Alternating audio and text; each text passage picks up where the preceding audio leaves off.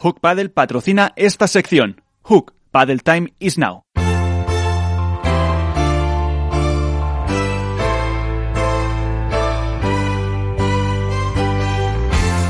En esto es Paddle comienza el debate.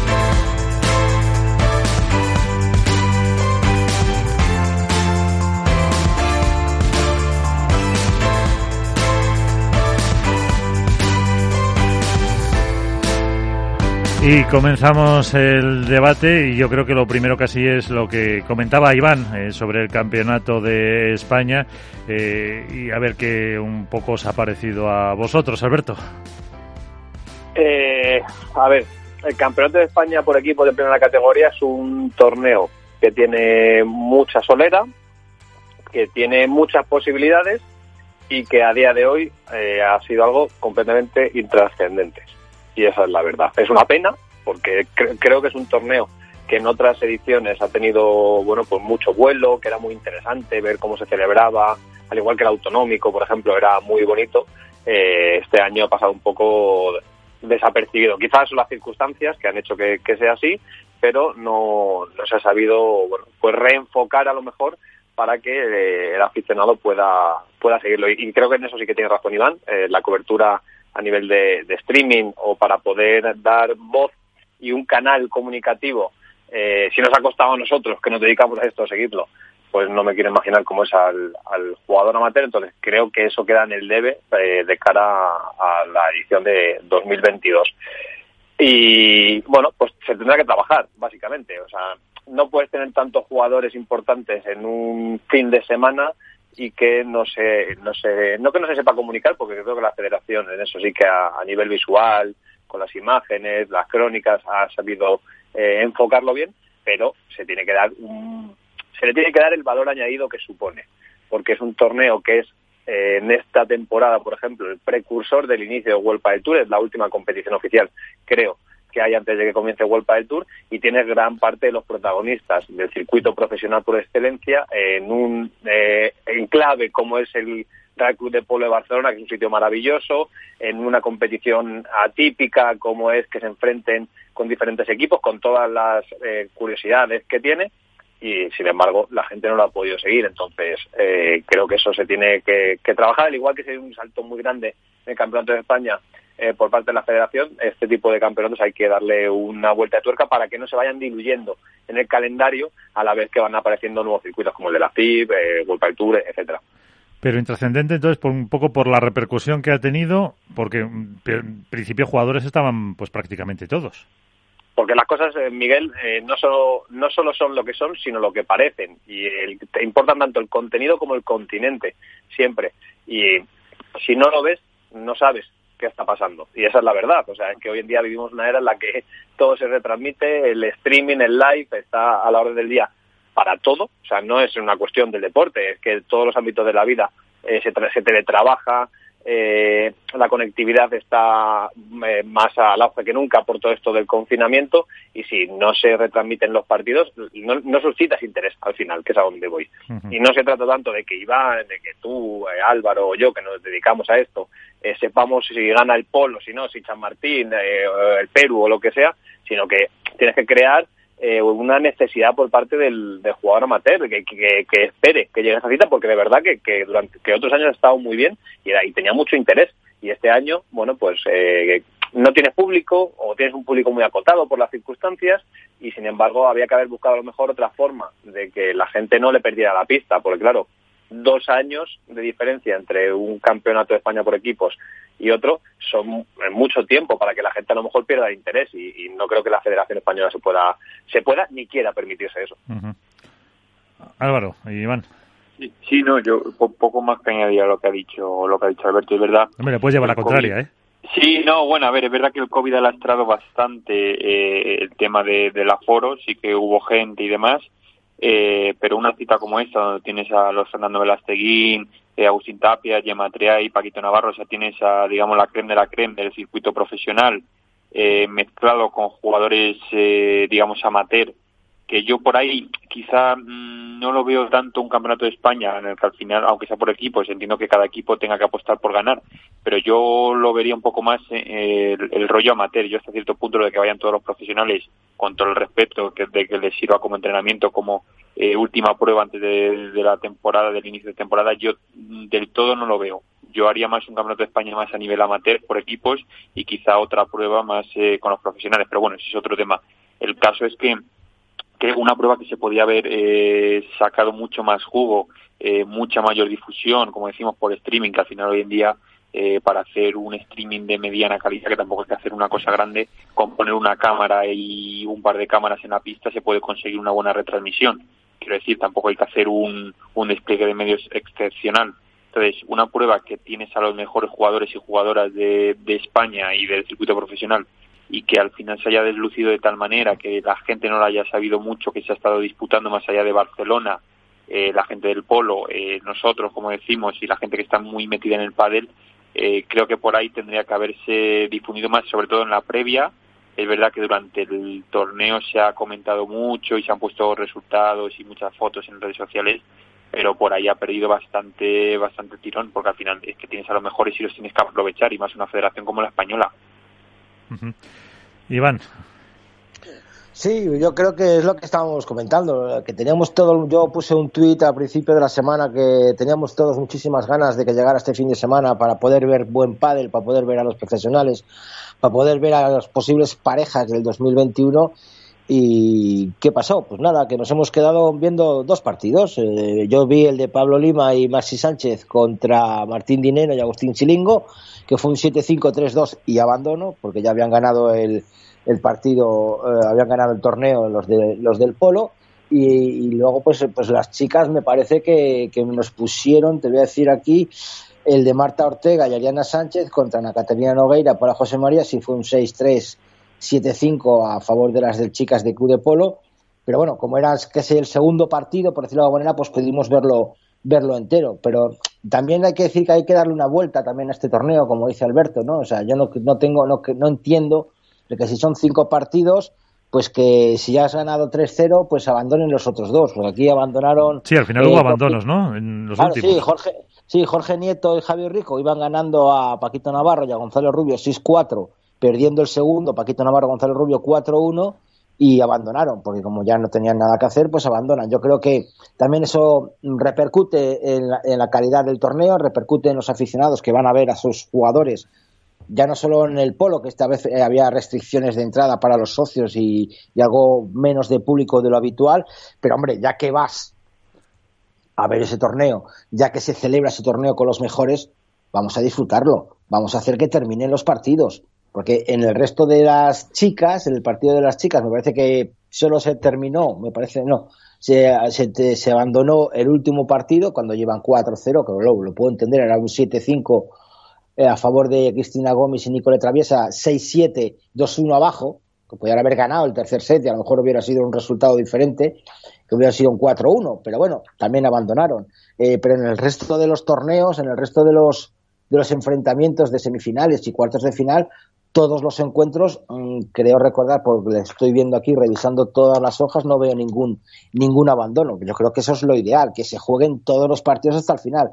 Que ya sabes que ha ganado tu equipo, bueno, pues juegas en plan espectáculo, juegas en plan exhibición, juegas a, entrenar, juegas a, practicar, pero por lo menos que el, que, el aficionado que va, pues que pueda disfrutar de, de los jugadores que a lo mejor esta vez tienen la suerte de que sea en Barcelona y que luego supuestamente se va a celebrar un máster y les vas a poder volver a ver. Pero tú imagínate, Miguel, que el Campeonato de España se celebra, no sé, en Palencia, que no tiene World del Tour, y que no vas a tener otra ocasión de ver a jugadores profesionales. Pues hombre, que, se, que porque vayan perdiendo ya un set abajo y el equipo haya ganado, te vayas y no puedas ver terminar un partido tan interesante como puede ser este, te digo, de Coqui Nieto y Javier Rico contra Paquito Navarro y Gonzalo Rubio. Y no, no, bueno, yo ya como hemos perdido, eh, lo dejo aquí, así no me lesiono porque empieza el World del Tour. No, sé, no creo que sea por eso, imagino que es una decisión técnica del director del equipo. Dice, bueno, ya hemos perdido, nos retiramos, porque si un jugador se decide retirar porque se lesiona, porque puede lesionarse, no lo sé. No, no, le digo que si, si deciden eso porque se pueden lesionar y empieza World del Tour, pues no acudas a este torneo. Sí, porque eh, esto lo digo para este torneo, Alberto, y para el torneo de, las federaciones autonómicas, que también pasa lo mismo, que si la gente se acaba eh, saliendo de los torneos o saliendo de los partidos porque ya su equipo ha perdido. Yo creo que, hay que ser profesionales desde el principio, desde el minuto uno, como dicen ellos, hasta el minuto 100 o al minuto 90, por, por hacer un símil futbolístico, y jugar todo el torneo y todos los partidos, pase lo que pase. A ver, yo ahí creo que la FED poco o nada puede hacer, sinceramente. O sea, es una cuestión, como tú dices, técnica y no sé si de compromiso. Podrá poner normas, ¿no? Sí, pero tú no puedes obligar a un jugador a. Quiero decir, si se alega que una lesión, una molestia, ahí la FED, por mucha normativa que quisiera endurecer, que no creo ni que sea el caso, nada, no puede hacer. O sea, es una cuestión, como tú dices, de, no sé, de compromiso, de responsabilidad, de. No, no sé, o de dejarse llevar porque hay un inicio de temporada a la vuelta de la esquina y que ha perdido ya la final y dices, bueno, pues es que hay que matar 3-0 que 5-0, ¿no? Supongo. No, no lo sé, pero estoy de acuerdo contigo que eh, afea un poco o empaña un poco, bueno, pues una final de un campeonato de España, que lo es a todos los efectos, sea por equipos, haya mejores o peores jugadores, es un campeonato de España y tiene, bueno, pues esa victoria y esa, y esa importancia. En cuanto a lo que estábamos hablando sobre, bueno, pues si eso se ha, se ha desvirtuado un poco este año. Es verdad, como apuntáis y como hemos dicho, que eh, todo el tema de la pandemia sanitaria, evidentemente, bueno, pues eh, eh, limita la capacidad que se tiene para poder desarrollar un evento de estas características, que además reúne a muchos jugadores, que ha habido presencia de público y que ojalá pudiera haber más, pero pues las circunstancias son las que son. Pero yo estoy convencido de que la, la FED habrá tomado nota sobre, sobre este año porque sí deja esa sensación un poco amarga de, de lo que fue el, el, Campeonato de España por equipos y de lo que ha sido este, este 2021. Y, y, y, se ha demostrado la Federación Española en esta nueva etapa que tiene cintura, o sea, que tiene cintura para poder cambiar cosas, que la, las cosas no suceden si salen bien o mal, da igual, sino que se anotan las cosas que se hacen mal para mejorar y de cara al año que viene creo que será de la, uno de los torneos que van a intentar, no sé si darle una vuelta, pero por lo menos que sea o que las circunstancias sean mejores, el escenario sea sea más propicio y, cambiarlo porque a mí me, ha, me dejas un poquito un sabor amargo porque lo he vivido en otras circunstancias, claro. Pues vamos a ver cómo lo vio uno desde dentro. Eh, Ramiro Moyano Toledo. ¿Qué tal? Muy buenas. Buenas noches, ¿cómo estás? ¿Qué, tal? ¿Cómo están? Muy bien. Sí, eh, tú sí estuviste ahí en ese campeonato de España, ¿no? Sí, sí, estuve en el fin de semana disputando el torneo, así que nada, la verdad que, bueno, estaba escuchando recién un lindo torneo. Eh, la verdad que a mí todos los años lo, lo juego y es un torneo que, que me gusta, me gusta mucho. eh, lo único, el resultado. Sí, sí, bueno, perdimos la, la final, la verdad que, bueno, el pueblo estaba con un equipo armado y muy firme eh, así que nosotros también teníamos buen equipo, pero, pero bueno, perdimos la final. Eh, así que creo que es un torneo eh, un poco no para los jugadores de inicio de temporada, es un torneo para disfrutar, para en, agarrar ese gustito ¿no? de, de competición y, y que viene bien para eso. De todas formas, sí os viene bien, ¿no? Para eso, para coger precisamente ya antes de, que empiece después de Semana Santa el circuito profesional para coger un poco también sensaciones, ¿no? Y encuentro con, compañeros. Totalmente, totalmente. Es como eh, romper un poco el hielo, digamos, ¿no? del, inicio de, temporada y obviamente que sirve. Eh, justamente hoy estábamos hablando en, el, en los entrenamientos de, la mañana que, eh, que echábamos en falta un poco el, gusto de la competición y que realmente estábamos cansados porque quieras o no es una es una competición está compitiendo es más cansancio más estrés y, se nota estaba hablando, bueno, está por ahí también eh, Iván de Contrapared, Alberto Botedeas y, Álvaro de Padel Spain. Decía Iván, eh, no me acuerdo mm, por quién eh, lo había dicho, que los tres meses hacía muy largo, que, que haría falta menos parón de, de vacaciones entre Navidad y desde que se empieza. Sí, es verdad, es verdad. Eh, se hace un poco largo, ¿no? Pero, pero bueno, también los jugadores de padre creo que estamos acostumbrados a, a que ya está estipulado así y, armamos un poco la pretemporada en base a eso.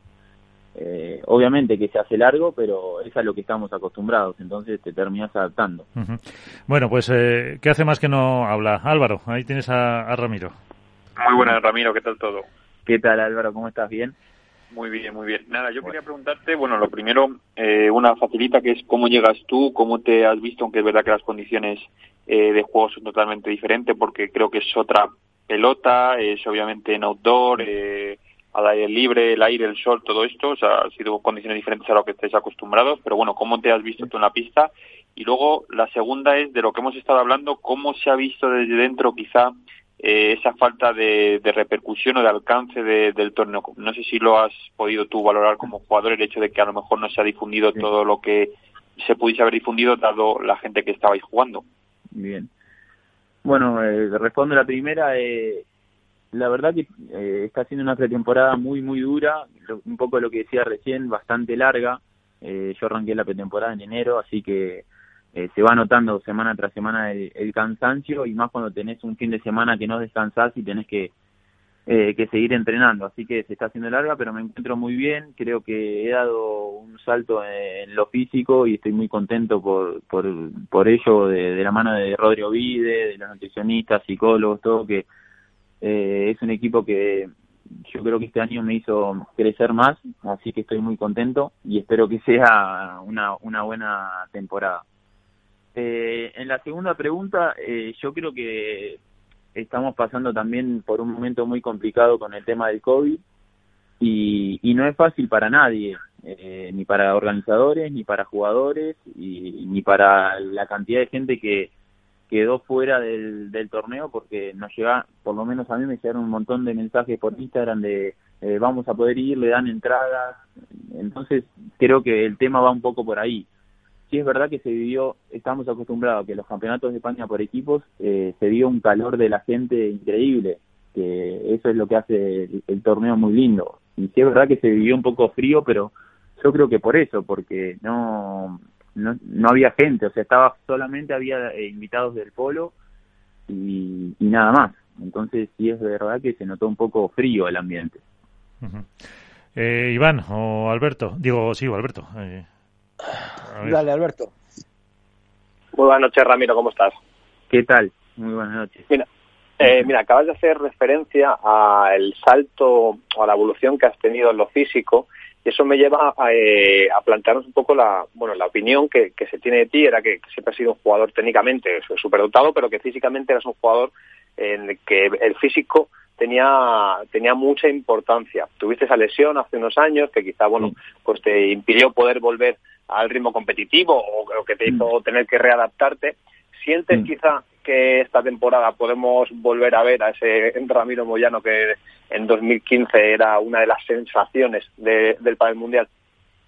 A ver, yo espero y confío que sí. Eh, mira, una de las cosas más importantes que logré hacer esta pretemporada eh, fue primero afinar muchísimo y, y como te decía recién, ponerme físicamente bien, pero cuando digo me refiero al físico, me refiero a usar mucho más la pierna eh, que me había hecho daño, eh, a empezar a utilizarla más, sin miedo y sin tener nada en la cabeza. Entonces, junto con, con Rodio Vide, eh, fue lo que más eh, él venía viendo esto, de estos años, ¿no? Que no estaba usando la pierna como antes, ¿no? No sé si por miedo, por inconsciencia por lo que sea, eh, pero sí eh, enfocamos mucho a eso, a empezar a utilizar la pierna, a saltar, a, perder el miedo por completo que quizá antes, eh, si me preguntas a mí antes si tenías miedo, yo te, digo que no, pero después te pones a ver los partidos, eh, como hicimos con Rodri, y, y no, no estaba utilizando la pierna como, como antes. Y hoy creo que viéndolo desde afuera, en los videos que estamos entrenando o en los partidos que hemos grabado, eh, sí es verdad que se nota un cambio. Entonces, eh, creo que eso puede, puede ayudarme bastante. Iván. Eh, hola, buenas noches, Ramiro. ¿Qué tal estás? Ivancito, ¿cómo estás? ¿Todo bien? Bien, todo bien, todo bien. Mira, yo eh, quería hacerte dos, dos comentarios, ¿no? Lo primero, naturalmente, que, bueno, yo, yo tú lo sabes que yo he sufrido la misma lesión que tú, pero en las dos piernas, ¿no? El tendón de Aquiles, la rotura de las dos piernas.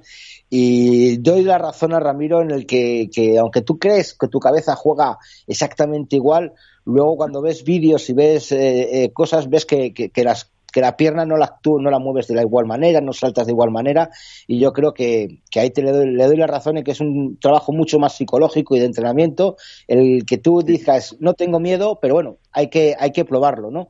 Yo, has hecho un comentario respecto a, a, las vacaciones, a las pretemporadas. ¿Tú no crees que sabiendo el, el, el, circuito profesional, cuándo se va a iniciar el circuito, os podía avisar a los jugadores de cuándo va a iniciar el torneo para organizaros en la pretemporada. Mejor tú dices que has empezado la pretemporada en enero, porque a lo mejor pensabais que a primeros de marzo empezaba el circuito. Luego os, os, dijeron que a finales, a mediados de abril. ¿Tú no crees que el circuito también os podía informar previo tiempo, decir, oye, mira, vamos a empezar tal fecha para que vosotros os planifiquéis, porque tú estás diciendo que estás en pretemporada y estás llegando muerto ya a los partidos, o sea, que, que no has empezado el circuito y en el primer torneo que llegas ya notas eh, el ahogo, la falta de ritmo.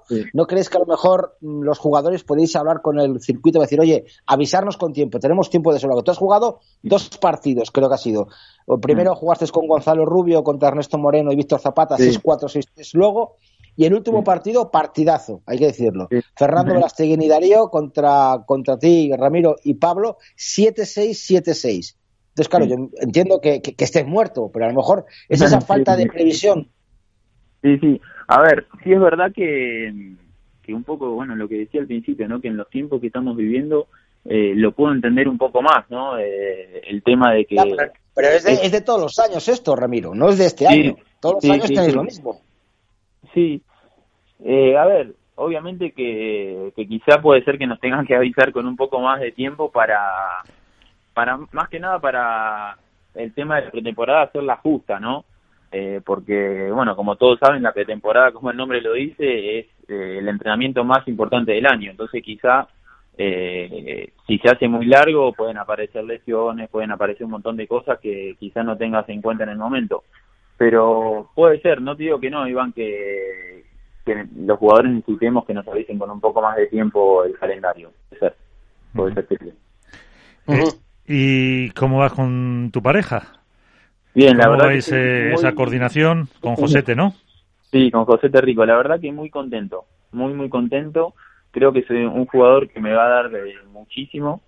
Eh, desde que está acá en Madrid, él ya está residiendo acá en Madrid y ha dado un salto de calidad de pádel increíble, así que estoy muy, muy contento. eh, ¿Qué esperáis? ¿Qué objetivos os, marcáis? A ver, mira, el objetivo que nos planteamos con, con Rodri, con, con Josete, primero es que la pareja se haga, se haga fuerte y no pensar tanto en, no, tenemos que terminar de pareja tanto, sino en avanzar partido a partido, porque hoy por hoy, eh, y lo vengo diciendo hace mucho tiempo, el padre está muy parejo, eh, me ha pasado hasta a mí, eh, por ahí llegar a una final de un torneo grande y después perder en segunda vuelta de Challenger. Entonces, eh, son cosas que, que hoy por hoy pueden pasar. Entonces, nosotros partido a partido, jugar bien, trabajar y quedarnos con la mentalidad de que estamos dando todo para que nos vaya bien. Eh, como grandes favoritos, eh, Galán Lebrón, eh, Vela Consanio. Sí. Eh, a ver, te voy a decir algo. De, la, de las parejas que, que he visto, eh, la que más me gusta y veo muy, muy firme es la de Paquito y Martín. Para mí van a dar muchísimas sorpresas. Veo a un Martín increíble, increíble, y a un Paquito que está muy, muy contento con él y que va a estar, van a estar ahí, para mí, ganando varios torneos. Vaya. Fíjate. Esa sí que, esa sí, que es buena. esa sí, que es buena. Hombre, imagino porque tú estás entrenando de forma continua con. Tal cual. Con, yo estoy viendo, entrenamiento, viendo, estás entrenando con ellos. Estoy entrenando con ellos y lo estoy viendo muy de cerca. Y la verdad que están jugando increíble. Increíble. Lo vengo viendo, me, me quedo a ver muchas veces, no solamente los partidos de, de entrenamiento que jugamos en contra, pero me quedo a ver los partidos de eh, contra otros y la verdad que lo están haciendo muy bien y, los veo muy sólidos, muy sólidos. ¿Qué opinas del calendario, Ramiro? ¿Le ves muy, muy cargado? Porque ahora entre los 15 torneos Open, los Master y ahora resulta que también puedes entrar a los Challenger, eh, luego resulta que, vais a tener otros tipos de campeonatos, eh, tenéis el Mundial. Eh, ¿Le ves sobrecargado o, es lo ideal para vosotros? ¿Qué es lo que queréis? Jugar, jugar y jugar. A ver, yo creo que en un principio los jugadores lo que buscan es jugar. Eh, yo el calendario lo veo bien, estoy contento con, con él y, y después eh, los challengers no es la obligación, digamos, de jugarlo. Yo creo que esto va a ir, a medida va a ir creciendo, va a ser un poco como el tenis, que a, algunos torneos eh, tendrás que ver si te conviene ir, si, eh, no ir, si te guardás para un torneo grande. yo creo que hay que apuntar a eso y para llegar a eso es importante que haya cantidades de pruebas, así que yo lo veo positivo. Bueno, pues iremos hablando a lo largo de la temporada a ver cómo va, cómo está esa pareja de Ramiro Moyano y José Terrico y que os vaya muy bien. Bueno, muchísimas gracias. Eh, muchísimas gracias por, por la nota y por compartir un rato conmigo. Aquí estaremos pagando cuando quieras. Bueno. Eh, un abrazo. Un saludo un para todos. Pues, un abrazo. Ramiro Moyano, que con José Terrico son una de las nuevas parejas que este año, eh, pues mm, no sé cómo lo veis. Eh, lo que pasa que, que hay tanto, mm, como decíamos el otro día con el primer escalón, que, es difícil, pero esta es una de las parejas que vosotros además conocéis también eh, muy bien a Josete, que pueden dar una, una sorpresa, alguno de los mm, top si se, si se confían, ¿no? Sí, no, a ver, está claro. Yo doy fe. Perdona, Alberto, dale tú si quieres. Dale, dale. Ah, bueno, yo digo, doy fe de que, de que Ramiro se queda de, de scouting de, de, Paquito y Dineno en más de una ocasión. De hecho, ayer eh, lo pude comprobar en, en, persona. Y bueno, a ver, decir de ello, a mí es que José es un jugador que, que le llevo siendo hace tiempo. A mí me gusta mucho su, su manera de jugar, cómo defiende em, y el estilo que tiene. Y bueno, creo que en esa zona, en esa zona media, que, que de más de una sorpresa, tanto eh, los jueves como algún viernes, eh, creo que pueden estar perfectamente. Si es verdad que Ramiro recupera su mejor versión, eh, vuelve a imponer ese físico que tiene, que yo creo que es de los mejores del circuito, eh, aunque no esté en la parte más alta, y, le acompañe también un poquito esa suerte en los cruces y demás, yo creo que es una pareja a tener muy en cuenta, ya digo, en esa, en esa zona media. Alberto.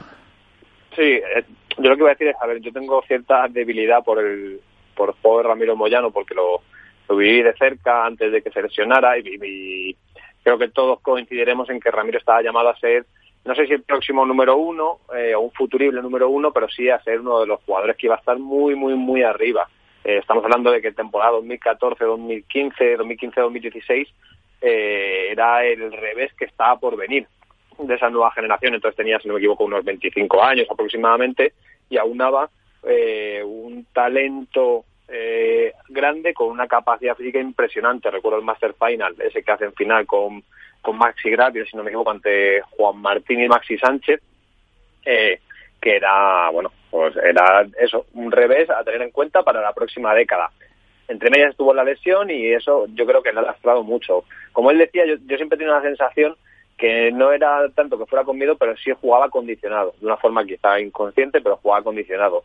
Y ahí me dio mucha pena porque la pareja Capra-Moyano, eh, todos apuntábamos a que podía ser una de las grandes revelaciones en los últimos años y al final se quedó en un proyecto como un poco eh, interrumpido. Y luego Ricos, que es uno de esos jugadores que no hacen mucho ruido, que parece que navegan ahí, ¿no? En esa segunda, tercera fase de jugadores del circuito, pero que sin embargo están creciendo mucho, mucho en los últimos años y es de esos que, que va a dar un, que está, iba a decir que va a dar un salto, no, que está dando un salto eh, para reafirmarse en la élite. Entonces creo que es una pareja, no creo que vaya a dar eh, para estar en unas semifinales o en el fin de semana, pero ojo que en algún cruce temprano con alguna de las parejas de arriba puede pueden ponérselo muy difícil y, da, y dar la sorpresa.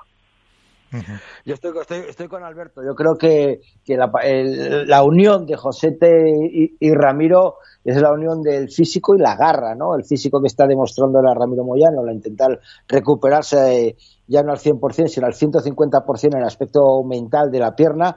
Y yo hemos seguido siempre la trayectoria de, de José Terrico, yo lo he visto aquí en Valladolid jugando las, las previas, las pre-previas, la evolución que ha tenido. Es un tío, sobre todo hay que decirle desde aquí, de aquí le mando un saludo enorme a Josete porque es súper agradable, súper atento, simpaticísimo. Eh, te ve en la pista, aunque está jugando, te ve con la cámara y te pone una cara rara para que le hagas la foto y luego se la envíes. O sea, que es un tío súper deportista que ha hecho una evolución brutal y creo que va a pegar un salto de calidad con, con Ramiro Moyano que se van a, servir, se van a retroalimentar el uno y el otro y creo que la entrega que hemos visto estos días, estos años con, con Josete y la, la, potencia de Ramiro Moyano eh, va a ser brutal. Estoy con Alberto también en que no son pareja de semifinales. Creo que su tope, creo, creo, eh, ojalá me equivoque y me den en los hocicos, va a estar en cuartos de final y que alguna pareja top le va le van a pegar un revolcón en 16 avos eh, y en octavos. Yo creo que, que, sí, que alguna pareja de esas le van a pegar un revolcón. Ojalá, ojalá sea así, pero creo que su tope puede ser eh, los cuartos de final este año. Sí, eh, también es eh, importante el, el, yo creo que esta temporada o esta pretemporada tan larga como eh, veníamos contando, a lo mejor para estas parejas nuevas también como la oportunidad que están teniendo de entrenar ya en Madrid los dos, pues yo creo que también les hace rodarse un poco y no llegar a los primeros que a veces eh, otras temporadas había parejas que llegaban casi sin, sin rodar, mm, por poner un poco un ejemplo de cómo de cómo pueden llegar mejor, ¿no? Sí, porque para sí, final, pues tiende a profesionalizarse, ¿no? Y los jugadores invierten eh, porque también tienen una capacidad eh, económica mayor, los sponsors apoyan más, los premios son mayores, entonces, bueno, pues eso conlleva que los perfiles deportivos sean cada vez más profesionales y se puedan permitirse desplazarse a, ya, ya no solo a entrenar, a vivir, que es que eso tiene un coste alto. Hace no tanto todos recordamos que eran muy pocos los jugadores de pádel profesional que podían dedicarse exclusivamente al pádel como deportistas y que muchos entrenaban por las mañanas y por las tardes se tenían que ir a un club a echar carros de bolas a los alumnos para poder vivir, pagarse los entrenamientos y demás. Entonces todo esto es, es una cadena, es una consecuencia constante una cosa de, de la otra. Y precisamente lo que hace es retroalimentar el deporte y aumentar la competitividad y hacer que el espectáculo y que el producto, por lo tanto, sea mejor. Pues eh, saludamos ya a nuestro siguiente invitado, que vamos a hablar de torneos, eh, vamos a hablar de pruebas, vamos a hablar de mundial, vamos a hablar de muchas cosas. Está con nosotros el director deportivo de la FIP, de la Federación Internacional de Padel, Keiko Catalán. ¿Qué tal? Eh, muy buenas, gracias por estar con nosotros. Muy buenas, chicos. ¿Qué tal? Muchas gracias a vosotros por, por invitarme. Gracias a ti por estar con. Eh, bueno, anda que no tenéis eh, torneos, anda que no tenéis eh, competición. Eh, mm, es muy importante ya que la FIP se erija como eh, una entidad, una federación que organiza torneos, que se le pueda ver ese logo de la FIP en los eh, Cupra y, y, demás. Lo que pasa que también para ti, como responsable deportivo, una locura, ¿no? Bueno, y ahora mismo estoy desbordado pero bueno, eso es bueno, eso significa que estamos activos, así que no me puedo quejar de tanto trabajo que tengo y además me motiva, ¿no? Porque obviamente tenemos un calendario llenísimo de competiciones que lo van a agradecer los jugadores, espero. No, eso nos decía Ramiro Moyano hace un instante, que, que, ellos quieren jugar, que siempre lo bueno es tener eh, eh, pues eh, mucha cuanto más competición mejor y dice ojalá llegue algún día en el que como pasa en, en, el tenis haya que elegir pues yo voy a este torneo voy al otro eh, y, ese es un poco el, objetivo de llenar y sobre todo eh, de dar eh, una mm, visión más internacional de lo que es el pádel y lo que es la propia FIM ¿no?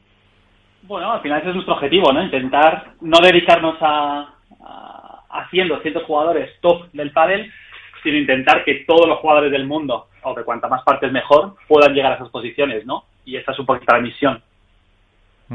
Pues está con nosotros eh, Alberto Bote, eh, está también eh, Iván Hernández y está eh, Álvaro eh, López de Padel Spain.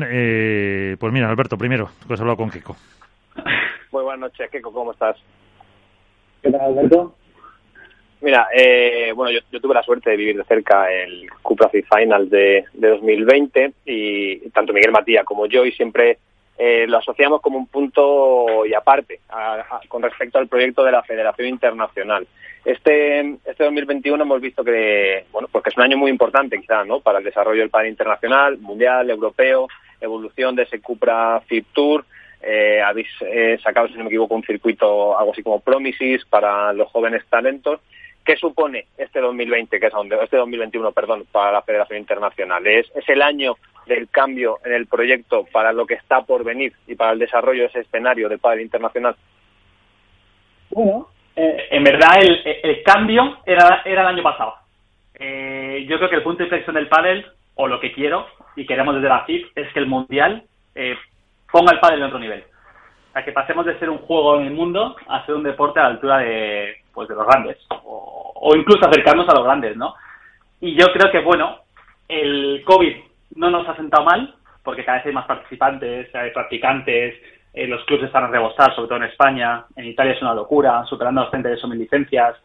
Eh, nos ha venido muy bien el COVID, pero es verdad que esa imagen que queríamos ofrecer al mundo de que el pádel está preparado para ser un deporte serio y grande, eh, era el 2020.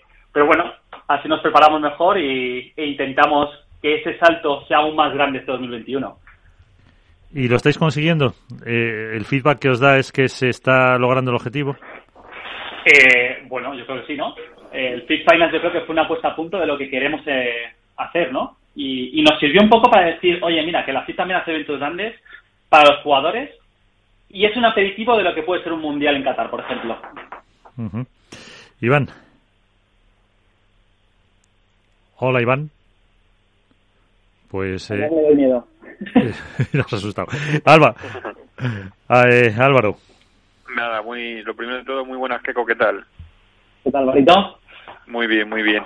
Nada, yo lo primero, bueno, darte la enhorabuena especialmente por el Fit Promises. Creo que es una competición que hacía que hacía falta para ese salto intermedio, por decirlo de alguna manera, entre lo que es el circuito profesional más alto nivel y las competiciones de menores. Creo que la verdad que va a ser un muy buen impulso para la cantera del pádel. Y luego preguntarte, eh, más allá del mundial, que me digas así, ¿qué prueba es la que te hace a ti especial ilusión del pedazo de calendario que tenéis este año? Y sobre todo, si hay alguna que se os ha quedado por lo que sea, por cualquier motivo en el tintero de que os hubiese gustado celebrar eh, y no se haya podido al final. Bueno, tengo proyectos que iban a ser para 2021 que los he tenido que aplazar, que ya daremos noticias sobre eso y seguro que van a gustar porque son nuevos son nuevos activos que, voy a intentar que, se pongan encima de la mesa y que, los aprueben y ojalá salgan adelante, ¿no? Eh, el FIP Promises es un, es un, un, producto que ya lanzamos, bueno, intentamos lanzar el año pasado, pero por el tema COVID no, no pudimos eh, llevarlo a cabo. Y es un producto que le tengo bastante cariño, y además desde aquí, si me dais eh, la oportunidad, quiero agradecer a un grupo de, de personas de España que me ayudaron bastante. Es Javi de la Valenciana, John García Guiño, Ari en Mallorca, Gonzalo en Madrid, eh, Pablo Prosetti, me ayudaron mucho en este, pues saben un montón de menores. Y me ayudaron un montón a poner este proyecto encima de la mesa, ¿no? El Fit Promises. Y para mí es lo más importante. Eh, para, de lo que he hecho yo ahora es lo más importante. Sin, el, sin los niños, no hay futuro en el pádel. Y yo creo que esta es una pequeña llave que va a hacer que, que el pádel de menores sea, sea mucho más importante en el resto de países, no solo en España. Álvaro, torneo que me gustaría. Eh, o que o que, resa, o que resalto en el calendario. Es que muchísimos. Cualquier FIP Star o FIP Gold que se hagan fuera de España y a Italia eh, vamos va a ser va a ser un, un torneazo seguro seguro ¿Qué cosa, Iván? Buenas noches, ¿qué tal? Iván, buenas noches, ¿qué tal? Bien, bien, bien, bien. Bueno, me alegro muchísimo de, de, hablar contigo en la radio. Hemos hablado muchas veces por WhatsApp, incluso por teléfono y tal. Estaba metiéndome en la página web de, de la FIP y veo realmente que, que el calendario de, de, FIP Star este año de, de, la es absolutamente brutal, con incluso siete, seis, siete y ocho torneos en el mismo mes. Eh, yo creo que es una auténtica locura, que ojalá salga todo bien. Y yo quería hacerte dos, dos preguntas. ¿Cómo es la relación, eh, la Federación Internacional de Padel con World Padel Tour en este momento en cuestión de organización de torneos, de permisos para que los jugadores vayan a los, a los Promise, a los Field Rise, todo eso? Y luego la siguiente pregunta eh, te la hago cuando me la respondas porque va en, cuestión, va en función de, del Mundial de Qatar. Depende de lo que le digas, te pregunta una cosa a otra. Claro. ¿Qué me conoce? ¿Qué me conoce? Menos, menos, mal que le conozco ya y, y, vamos, y vengo con la armadura preparada. Eh, Pues que tenemos un montón de torneos y aún me falta para actualizar calendario porque por tema COVID obviamente eh, hay países que siguen cerrados y están esperando a ver cuándo le dan luz verde para abrir clubs y a partir de ahí ya programarse para, para poner eh, las pruebas en el calendario. Eh, bueno, no solo, o sea, tenemos muchos torneos y muchos... Eh, hablabais antes de que va a haber jugadores que van a tener que elegir torneos y demás en un futuro. Yo creo que el futuro es este año. Va a haber jugadores, eh, el número 50, 40, eh, sobre todo me- eh, menor ranking, que van a tener que elegir. Van a tener que decir, ¿me voy a Holanda a jugar porque hay menos parejas eh, fuertes y puedo ganar más puntos y más dinero? ¿O me voy a Italia que el torneo me da más servicios? Bueno, pues se va a empezar a dar. Y yo creo que eso es bueno y positivo, ¿no? Y luego lo mejor de todo es que con tanto torneo va a haber mucho jugador local y mucho jugador eh, extranjero que va a tener más visibilidad. Que eso es muy bueno para el pádel, sobre todo. Bueno, ya que lo dices, bueno, el tema es el, el tema de comunicación de la Federación Internacional, ¿no? Hemos visto ahora mismo, hemos estado viendo el fin de semana, yo lo he estado viendo el, el Rise de, de Doha, eh, con las retransmisiones vía streaming. Eh, ¿Tú crees que falta un paso más a la hora de la FIP de las retransmisiones de los torneos? Un paso más de, de- de más comunicación, me refiero, y eso lo he hablado contigo, ¿no? El mero hecho de que solo que haya más, más comunicación entre la FIP y la prensa, eh, mm, cartas, correos electrónicos, información web, información en las redes sociales para los aficionados, eh, porque claro, poca gente sabía que se disputaba el Rise de Doha. Yo daba retweet, yo he pasado el enlace porque la gente lo quería ver por WhatsApp. ¿Tú crees que, que falta ese paso a mayores dentro de la organización de, de la Federación Internacional? Que siempre me has dicho, Iván, estamos desbordados, no damos abasto. Estoy de director técnico, me imagino director deportivo de todos estos torneos. ¿Cómo enfoca la Federación Internacional eh, el tema este de comunicación y sobre todo en un año tan importante con tantos torneos y llegando a noviembre para, para el Mundial de, de Padel de, de Qatar? Bueno, lo primero, Esperando vuestra colaboración. Nos- Eh, ya conté- si has dicho eso, estamos dispuestos a apoyar a la FIP, a que nos vayamos todo el equipo de Capital Radio a Qatar y os cubrimos todo el spamos. Os cubrimos hasta, a- hasta los cuartos de baño. O sea, los cubrimos todo. Nos. A mí me parece más divertido este año que a Las Vegas, por ejemplo. Bueno, pues a Las Vegas me voy yo.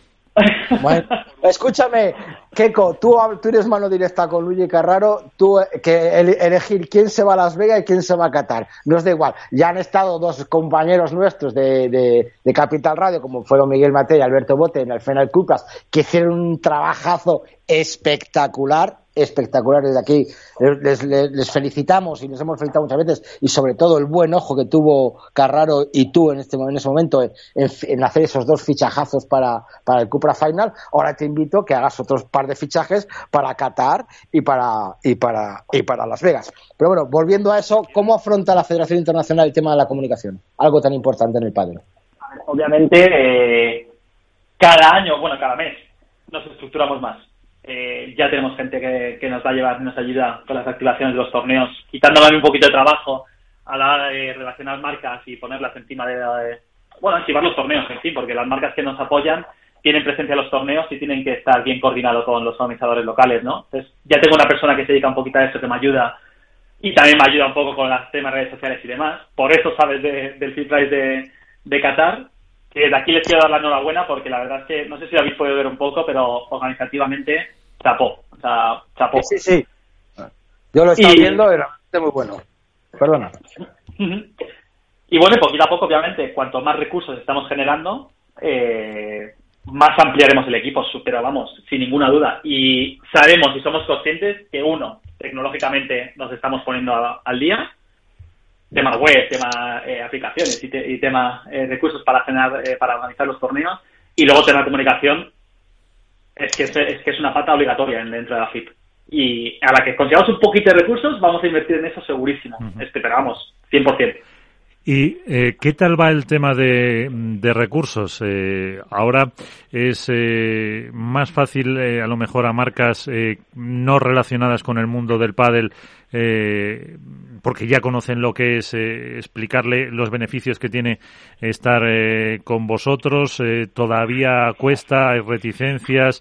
eh, al final son las mm, que más llevan apostando por el pádel las que las que están. eh, ¿cómo, ¿Cómo está un poco esa, esa situación ahora en una época también un poco rara como esta, Kiko? Bueno, pues yo creo que antes, sobre todo Luis y yo, eh, al principio, nos costaba un poquito más llegar a las marcas porque era más una apuesta a futuro de decir, oye, mira, tenemos un proyecto encima de la mesa, ¿quieres apostar por nosotros? Ahora yo creo que ya no hace falta apostar o decir apuesta por nosotros, es más, mira lo que hemos hecho, vamos a por más.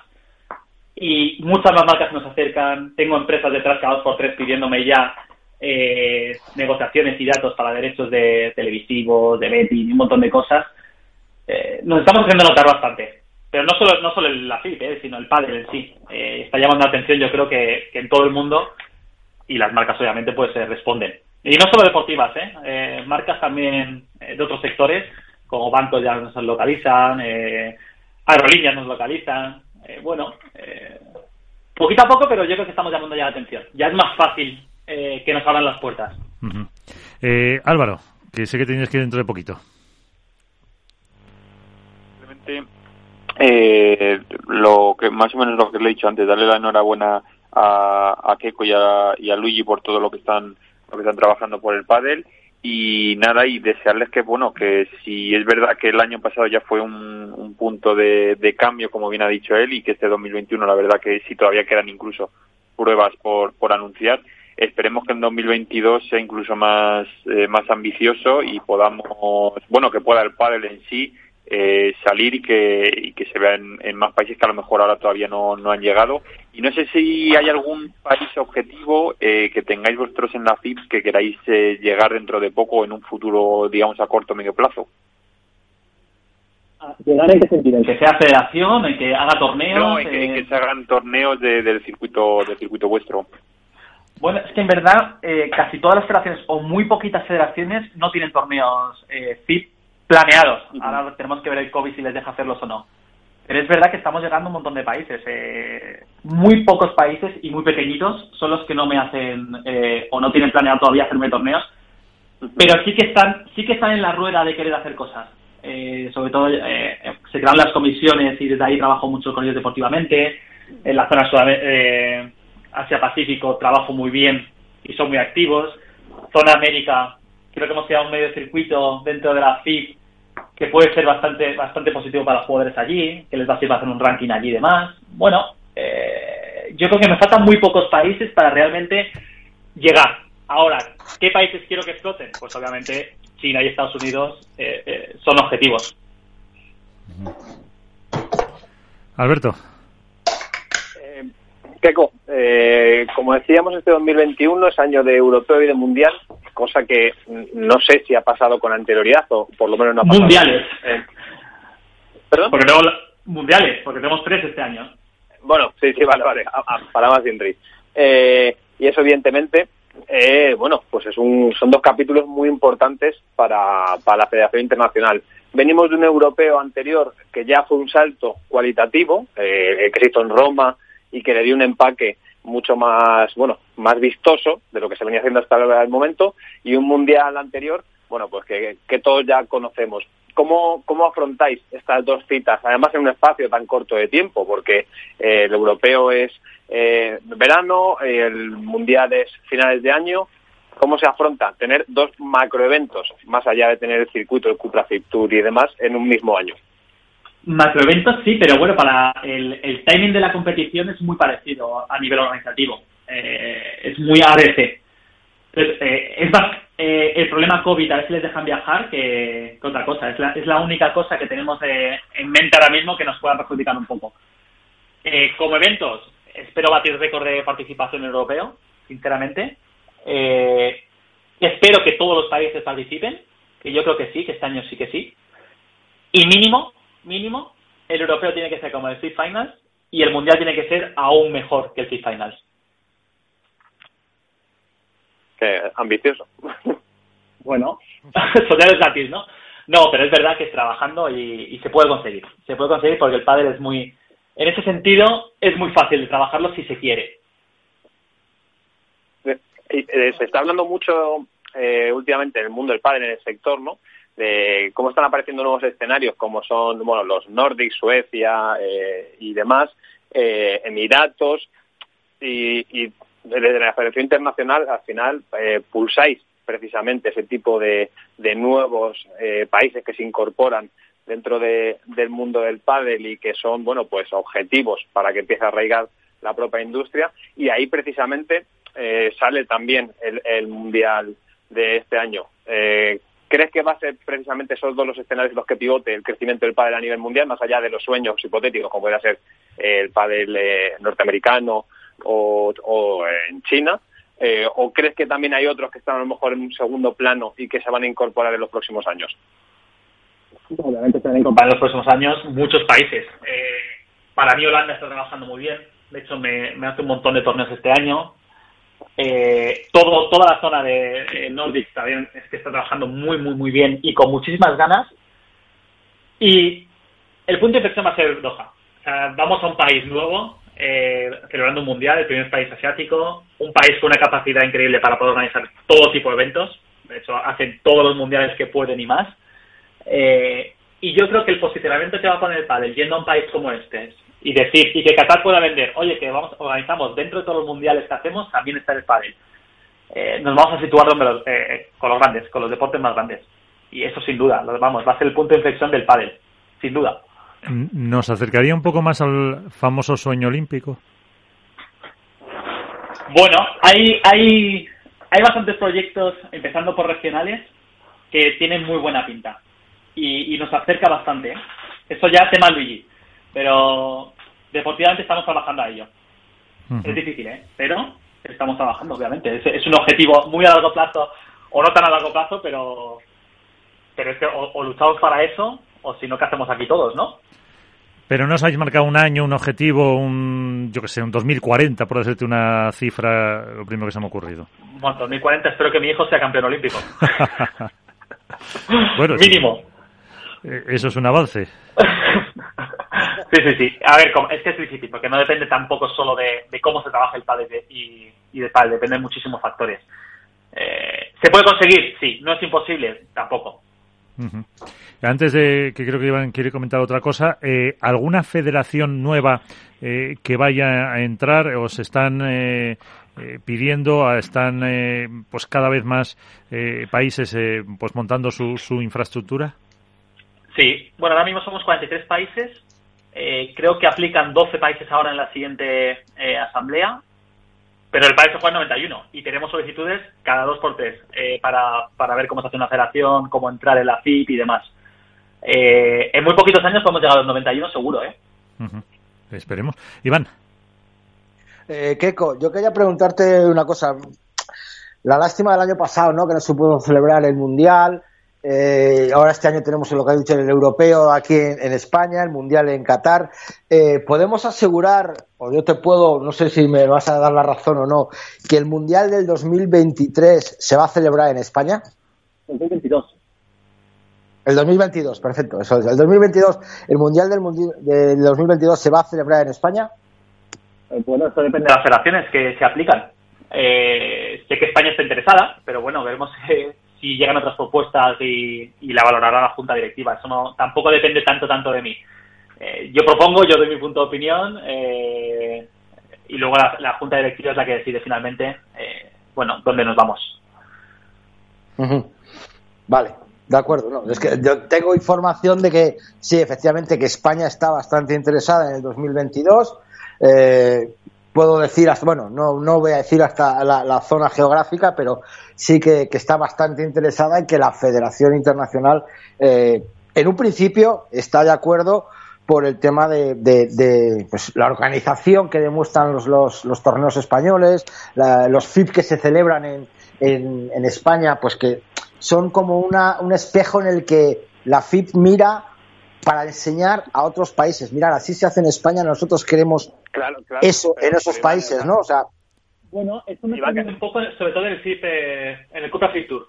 eh, yo creo que los países, eh, o sea, que los países han visto en España cómo funcionan eh, los torneos, el nivel de, de, jugadores que hay, el número de inscripciones y demás, que por cierto en Roma hemos cerrado con 156 inscripciones, que no está nada mal, ¿eh?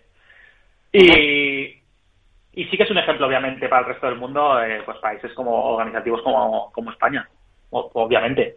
Pero bueno, hay países que están muy capacitados ahora mismo para organizar grandes cosas. ¿eh?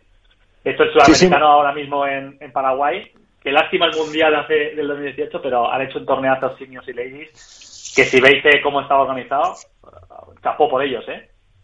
Viene fuerte los sudamericanos otra vez, ¿eh? Ojalá, ojalá. Ahí lo, ahí lo deja. Pues eh, Alberto, Iván, no sé si tenéis alguna última pregunta para Keiko. Le despedimos ya porque será la primera de unas cuantas veces que le, que le molestaremos esta temporada, pero la culpa es tuya. No tengas tanto calendario. No, bueno, pero... si nos bajo audiencia, vamos, encantado, pero vamos. Lo que hay que hacer es sentarse para hablar de Qatar. Sentarse para hablar de Qatar. Y de Las Vegas. De Qatar hablo mucho. Y de Las Vegas, no. Pero con nosotros, con nosotros. Ya sabes por dónde vamos. Cuando queráis. Bueno, pues eh, Keiko Catalán, que es el director deportivo de la Federación Internacional de Padel. Eh, muchísimas gracias por estar con nosotros, que os vaya muy bien y seguiremos hablando de, de Doha y de Qatar, que Iván nos lo va a estar recordando, no te preocupes. no pasa nada. Si se lo merece, me lo llevo en la maleta. Un abrazo. Muchas gracias, chicos. Gracias. Gracias el director deportivo de la Federación Internacional de Padel, eh, con todos esos eh, campeonatos que está montando la FIP. Eh, bueno, y puestos a hablar de Qatar o de Doha, eh, yo creo que hay algo que, lo, que ya hemos hablado con él que lo conoce, ¿no? Manu Martín, nuestro mister de cabecera, ¿qué tal? Muy buenas noches a todos, ¿cómo estáis? Muy bien, estábamos hablando con la FIP de ese Mundial de, de Qatar, eh, también ahí lo conoces tú, que nos contaste, eh, esa afición que está creciendo mucho por el pádel allí. Sí, la verdad es que allí es una auténtica locura y, y bueno, pues está creciendo muchísimo lo, en los últimos años. Yo la última vez que estuve allí ya noté que, que estaban bastante, había bastante fiebre y las noticias que me van llegando y lo que van construyendo allí pues la verdad es que pues hay un lo que es Emiratos está están muy locos con el pádel, cosa que es muy positiva. Nada, Iván. Así que a ver si sigue así. Que Iván, que tenemos que ir. Si, si no con Manu. Sí, ahí Miguel, yo no te voy a decir ¿eh? una cosa. Yo, después pero- de lo que ha dicho Keiko, que me me lleva en la maleta, me voy a empezar a poner a régimen para caber, para, para caber en la maleta de Keiko. O sea, yo ya, mira, estaba haciendo la comida, digo, la cena, digo, voy a dejarlo, ya no ceno más. Voy a empezar a hacer dieta para, por lo menos, si no voy por un lado, que me metan la maleta Keiko por otro. Sí, porque en la de Manu con todas las cámaras, eh, vídeos, palas y todo eso, ahí lo te veo más complicado, ¿eh? Sí, la mía es complicada y además en el último viaje ya se me quitaron las ganas, que la perdí durante dos semanas. O sea, mejor que no. Ver, igual no aparece. Uy, no des ideas alguna, por si acaso. A ver si, si Total. perdemos.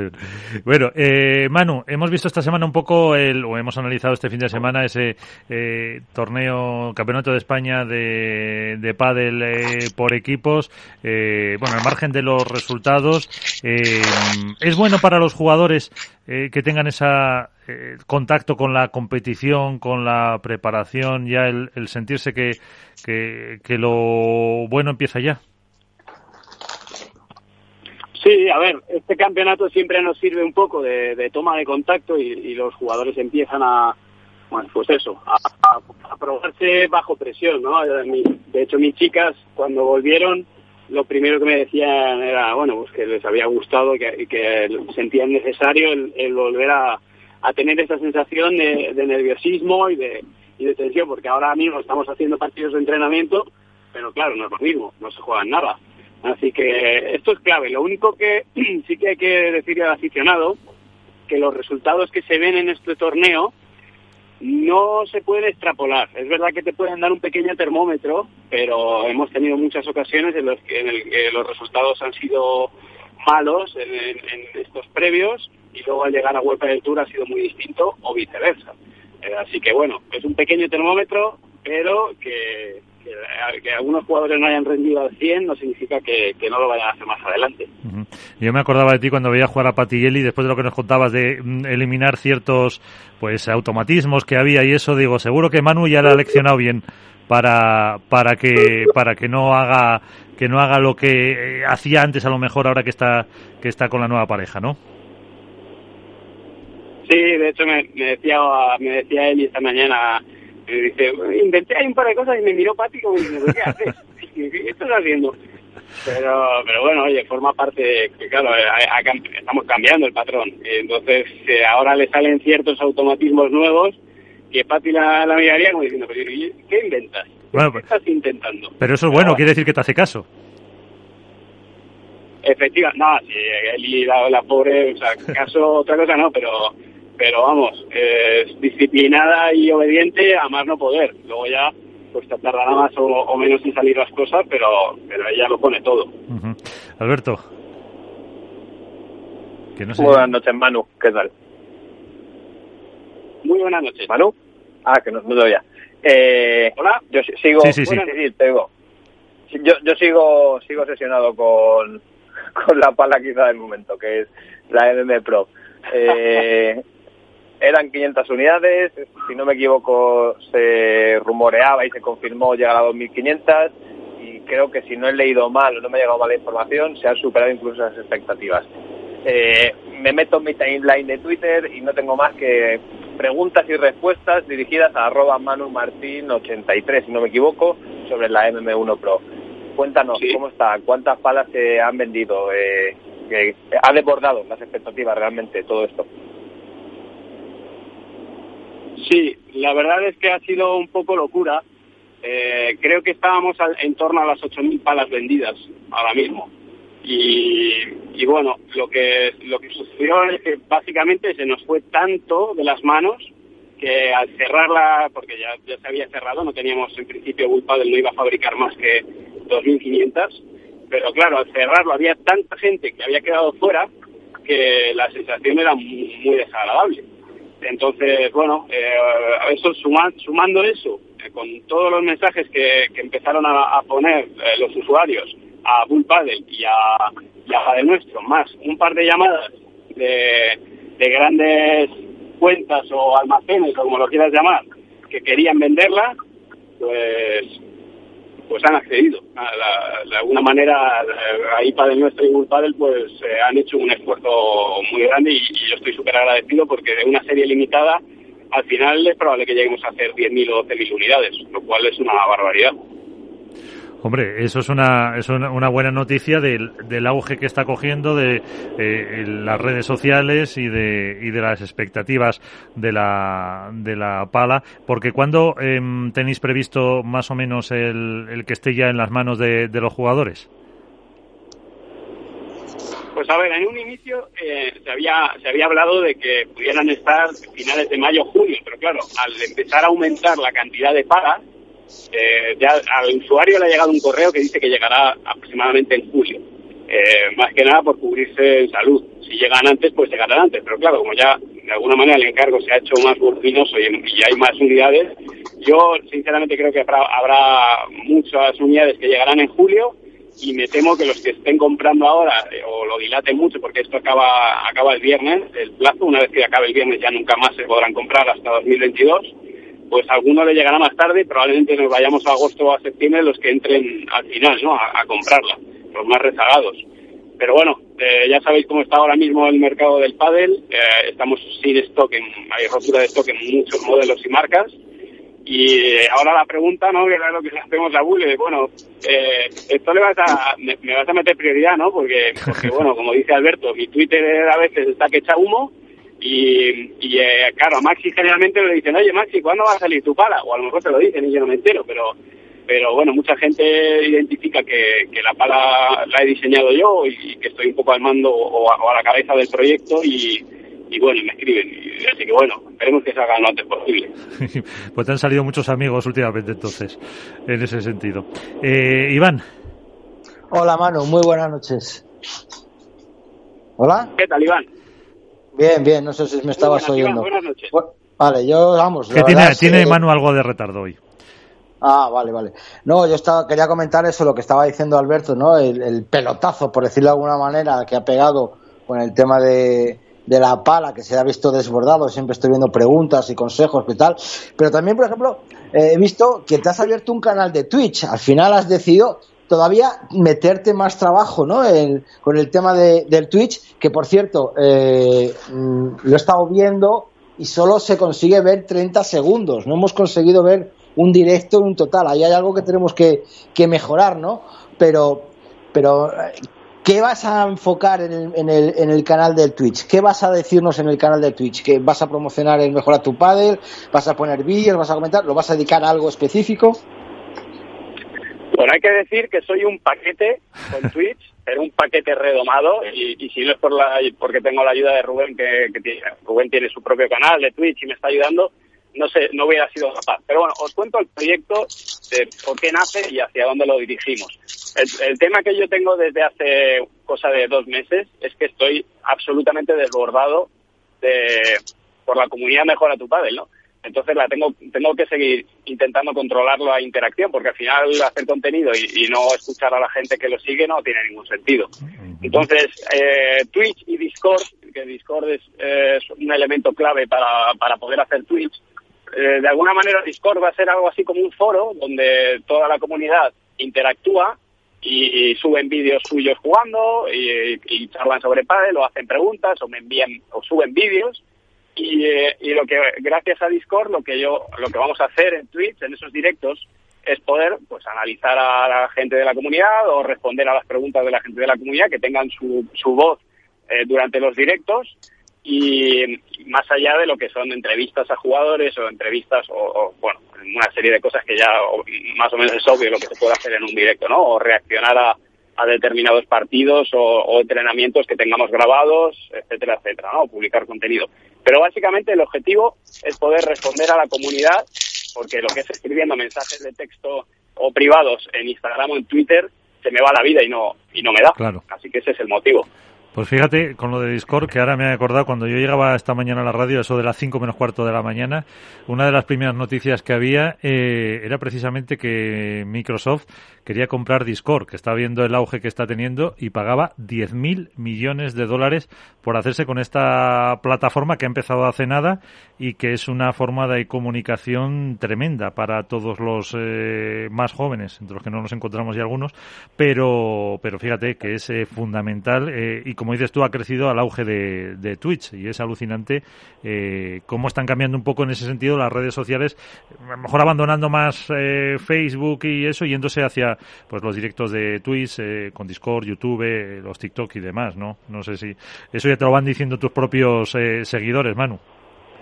Sí, al final, un poco, yo lo que hago, más la gente me dice, ¿estás loco? ¿Cómo te ha prestado otra red social? Y básicamente yo voy siguiendo el camino que me marca la comunidad.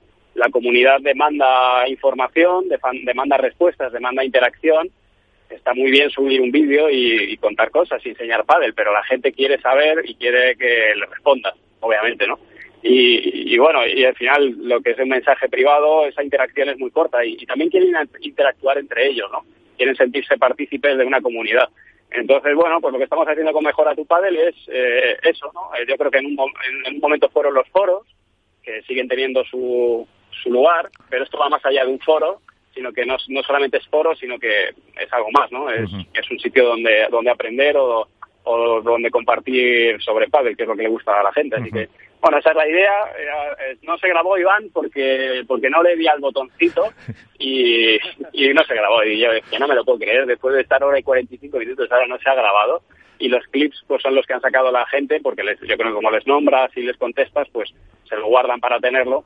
Y, hoy a las 8 eh, pues eh, era, era el segundo directo que, que publicaba. Pues están De Gref, está Ibai Llanos y luego está Manu Martín, ahí en Twitch, eh, como, como los, los máximos exponentes.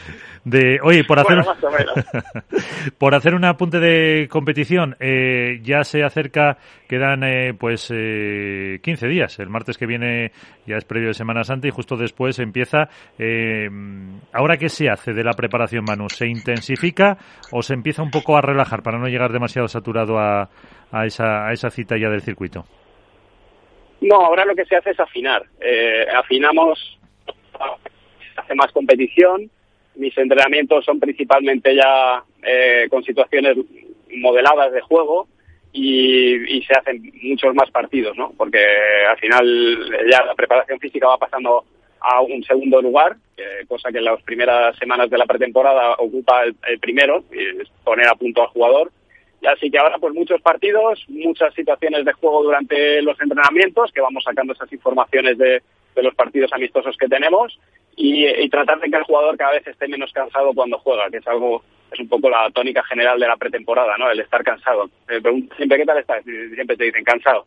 Entonces, bueno, poco a poco ir levantando esa carga, ese volumen de carga para, para que el jugador se encuentre mejor.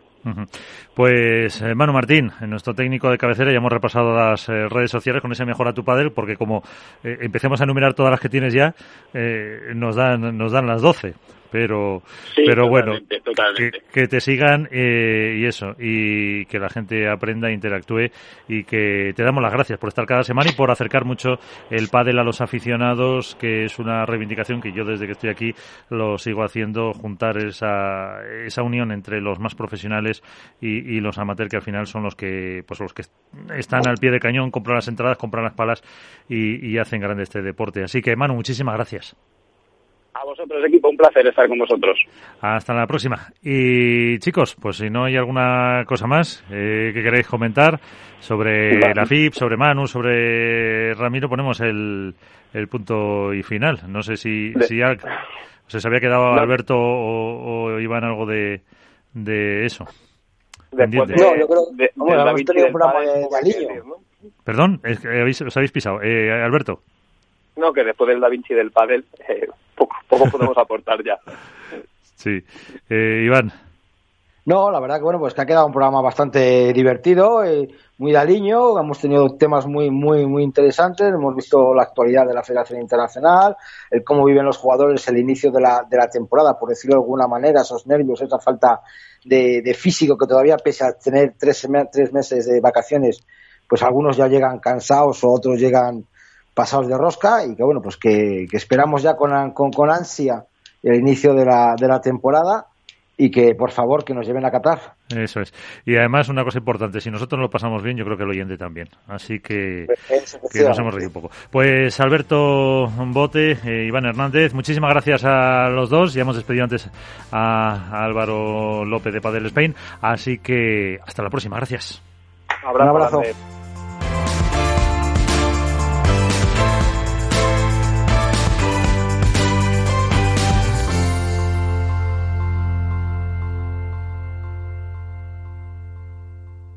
Hook Paddle ha patrocinado esta sección. Hook Paddle Time is now.